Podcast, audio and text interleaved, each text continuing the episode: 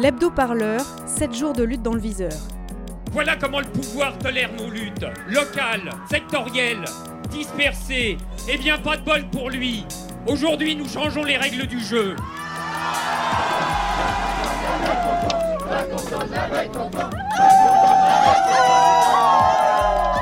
J'aimerais bien qu'on commence à me considérer en tant que tel. Radio Parleur,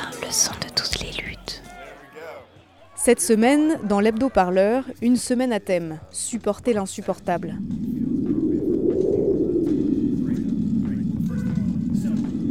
On aurait aimé vous faire des petits carnets de vacances, hein, fun, drôle, léger, comme on en fait habituellement à la radio pour combler les grilles de vacances un petit peu plus light et puis un petit peu plus légère aussi. Et puis, et puis, eh bien, il y a eu la canicule. Dans les bureaux de parleurs, pas de climatisation, un vent chaud, un vent brûlant, une sensation de désert, de la transpiration, et au bas de l'immeuble, des gens sous des tentes.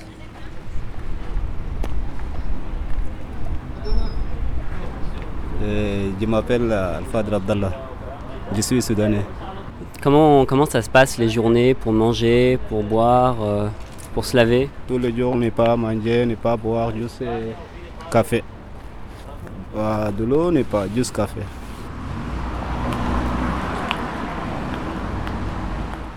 Voyez, en ce moment, il y a des jets d'eau, là, c'est pour arroser le- les pelouses. Mais euh, peut-être qu'il y avait des choses à imaginer euh, autour de ça, quoi. Mais effectivement, c'est pas au moment où la canicule arrive, c'est avant qu'il faut anticiper. Il y a le plan canicule, ça fait quand même quelques années, euh, enfin depuis que cet été où il y a eu des, milliers de morts, qu'il y a des plans canicules qui reviennent tous les ans, on sait ce qu'il faut faire, quoi. Sauf que le plan canicule, les pouvoirs publics en général ne l'appliquent jamais aux réfugiés. Comment se passe justement une distribution ou une action euh, Alors bah, nous ce qu'on fait c'est qu'on est toujours, euh, on essaye d'être au moins 5 ou 6 personnes, le plus souvent on est une dizaine ou une quinzaine. Euh, on arrive avec des tables, euh, des tables de camping, on pose nos tables et, euh, ensuite on, on essaye euh, d'organiser la distribution au mieux. Euh, L'idéal c'est de pouvoir éviter les trop longues files d'attente parce que surtout sur une situation de chaleur, euh, rester debout en plein soleil à attendre euh, c'est désagréable pour tout le monde. Euh, et puis voilà, il y en a qui s'occupent de l'eau, il y en a qui s'occupent de la nourriture. euh, c'est euh, finalement, c'est devenu un peu, malheureusement, si, je peux dire ça comme ça, une routine. On, a on essaye de se structurer à chaque fois, de s'organiser. Après, on est un collectif, donc on ne demande jamais aux gens s'ils vont venir avant ou pas. C'est ce qui fait que parfois c'est dur de se réorganiser, mais, mais voilà, c'est un peu comme ça qu'on procède.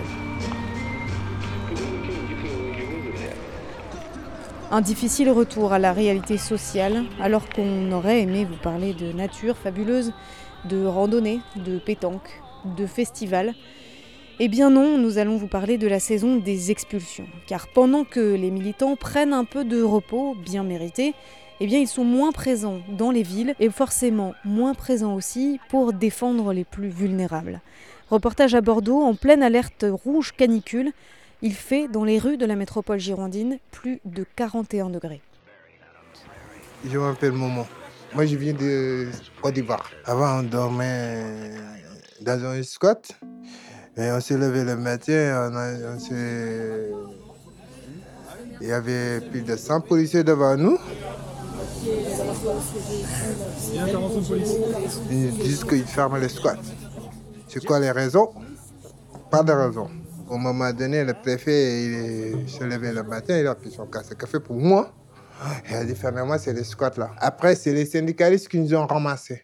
Ils ont amené à la direction, à la truc du bourse là, comment il s'appelle, vers Victoire. La bourse du travail. C'est là-bas qu'on dort. Et c'est eux qui nous donnent à manger aussi. On prend les trois repas. Naïma Charaï, conseillère régionale de Nouvelle-Aquitaine. Eh bien, euh, Madame la préfète, la préfète Bussio, euh, évacue euh, depuis maintenant plusieurs jours un certain nombre de squats sur Bordeaux et Bordeaux Métropole. Et l'originalité, en tout cas, de ces euh, évacuations, alors euh, originalité euh, avec beaucoup d'ironie, hein, euh, c'est que euh, de- des solutions en fait, d'hébergement ou de relogement ne sont pas proposées par la préfète. C'est inédit et euh, je trouve ça euh, totalement euh, indigne. moi c'est Nicolas. Euh, je faisais partie donc du collectif qui hébergeait euh, des personnes dans un squat, le garage, qui a été expulsé euh, il y a deux semaines.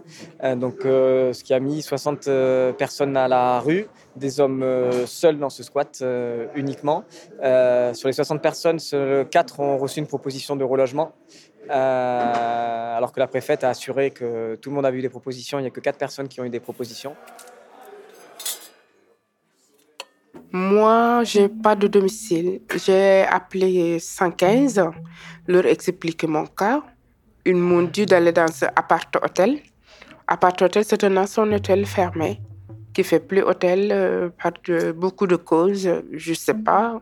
Donc, euh, 115 m'ont laissé- dit de dormir là-bas pour 15 jours. Et après 15 jours, euh, faut partir. Et au bout de 15 jours même, quand il reste deux jours, euh, on- la façon de parler est différente. Donc on comprend qu'on négocie pas pour euh, dire où est-ce que je vais. Si je connaissais pas euh, ici l'association, il se peut que je vais squatter dehors. Vous voyez, avec eux, je reste avec eux, c'est plus sûr parce que quand on est une femme dehors, on risque de viol on risque d'être agressé. C'est pas un homme, un homme qui dort dehors, un autre homme qui passe, euh, il lui adresse pas la parole. Mais dès qu'on voit 4 heures du matin, 2 heures du matin, une femme seule, assise, euh, Je m'appelle Adam. Je suis un demandeur d'asile euh, en France, précisément à Bordeaux. J'étais à la rue, sans hébergement, sachant que la France, terre d'accueil, droit de l'homme, aujourd'hui, coupable de tout ce qui arrive aujourd'hui aux Africains et qui, refuse aujourd'hui sa responsabilité. J'ai toujours dit quelque chose. J'ai dit, moi, j'aime les Français, mais je n'aime pas la France. Les habitants, les- euh, la population française nous accueille à bras ouverts parce qu'ils savent que nous sommes dans la souffrance, tandis que les gouvernances font croire à l'Union à à l'Union internationale qui s'occupe de nous. C'est ce qui est le contraire. Il y a un proverbe qui dit en Afrique, quand tu danses avec un aveugle, il faut d'abord lui marcher sur le pied afin qu'il sache qu'il n'est pas seul. Quoi dire pour demain? Euh, J'en sais rien. Si demain il y a les deux squats qui sont prévus d'ex- d'expulser, c'est grosso modo euh, 600 personnes de plus à la rue.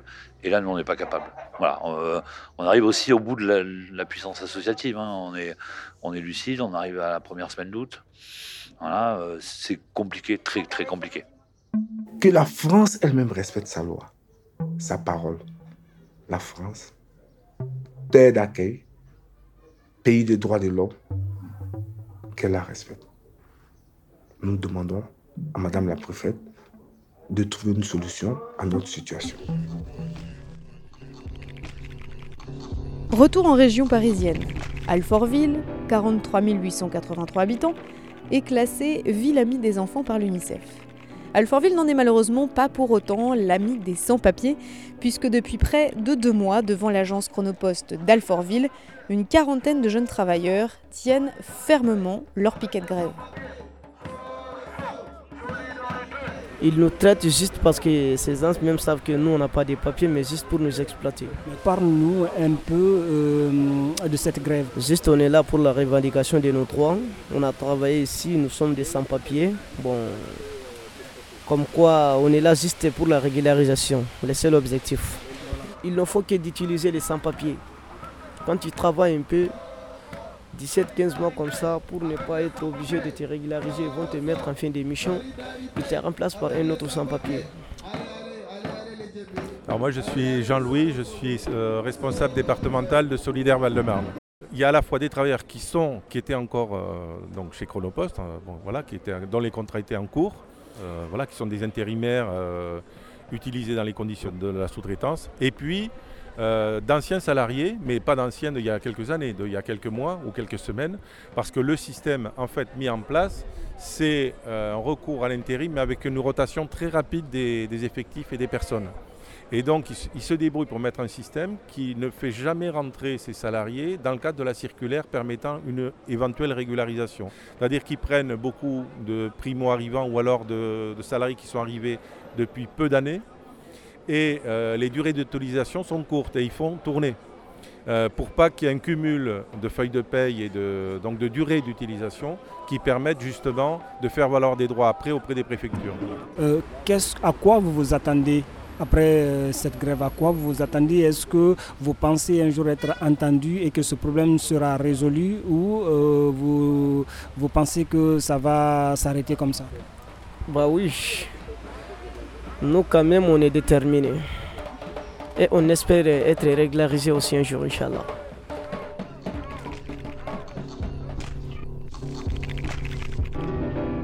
Les grévistes de Chronopost ont des supporters, d'autres travailleurs de la sous-traitance mal payés et maltraités comme eux. Ils sont venus leur prêter main forte ce jeudi 1er août. Ce jour-là, les sans-papiers de Chronopost ont décidé de venir devant le siège de la Banque Postale. Dans le très chic 6e arrondissement parisien, et d'un revers de main estival, la direction de la Poste leur a signifié que pour cause de congé annuel, ils ne seraient tout simplement pas reçus. Radio Parleur, le son de toutes les luttes. Écoutez-nous sur radioparleur.net. Donc moi je m'appelle Claire Bloch et je suis intervenante juridique au centre de rétention du Ménil-Amelot pour l'association La CIMAD. Au centre de rétention administrative du Ménil-Amelot, la situation n'a jamais été très rose mais elle est devenue carrément insupportable d'après la CIMAD, qui est la seule association à avoir une présence physique au sein du plus grand centre de rétention administrative de France.